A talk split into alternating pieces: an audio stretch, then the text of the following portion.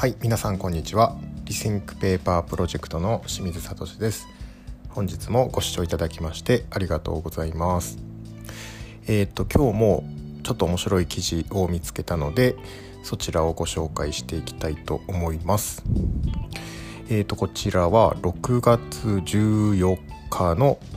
日本経済新聞からご紹介したいと思います、えー、タイトルが大王製紙紙おむつの再利用で共同研究という記事です。ちょっと読み上げます、えー、大王製紙は14日紙おむつの製造販売を手掛けるリブドゥコーポレーションと使用済み紙おむつをリサイクルするリサイクルする技術の共同研究を始めると発表した。将来は紙おむつのリサイクル処理工場の建設も視野に入れる、えー、紙おむつからパルプやプラスチックを取り出す技術はトータルケアシステムが提供する。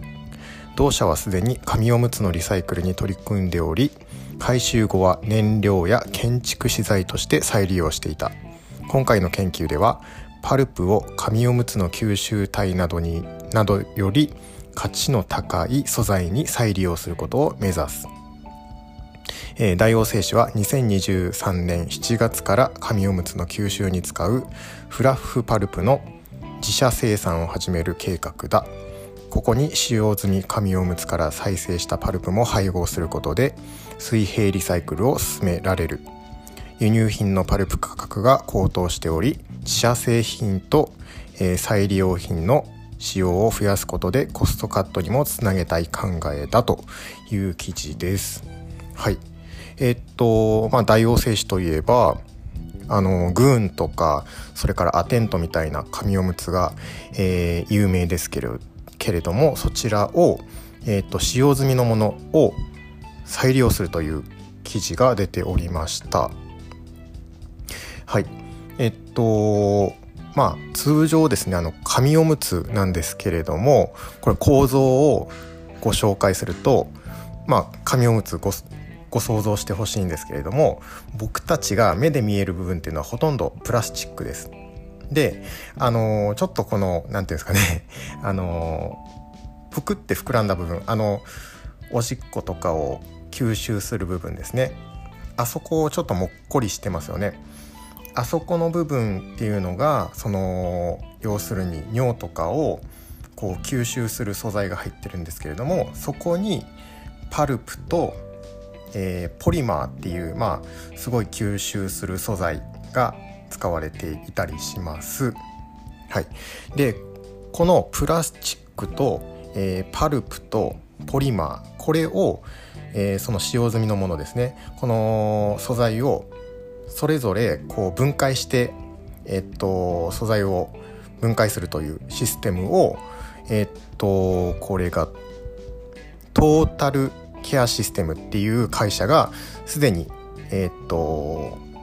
開発済みなんですね。でこれ2005年からもうこのトータルケアシステムさんは、えー、このシステムを運用しています。はい、でこの技術を使って、えー、大王製紙とリブドゥコーポレーションは、えー、っとその技術をさらに進化させていこうということで、えー、共同研究を開始するという記事でございます。はい。えー、っと、紙おむつって皆さんどうですかね？えー、っと、どれぐらい使われてると思いますか？今、まあ日本といえば少子高齢化が劇的に進んでいますけれども、まああの赤ちゃんの時って大体まあ2年から3年ぐらいで紙おむつって外れますけれどもまあその介護者とかの、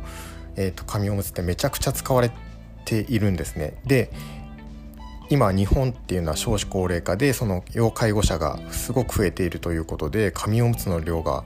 えー、増えているみたいです。でえっ、とこれは大王製紙のえっ、とホームページから出ているんですけれども、えっ、と紙おむつの国内生産量ですねが2011年に145億枚、はい、です。でそれが2020年にはなんと219億枚です。はい、えー、これは219億枚だからえ、ー、と145億枚。なので1.5倍に、えー、増えていると。いうことでめちゃくちゃ増えてますね。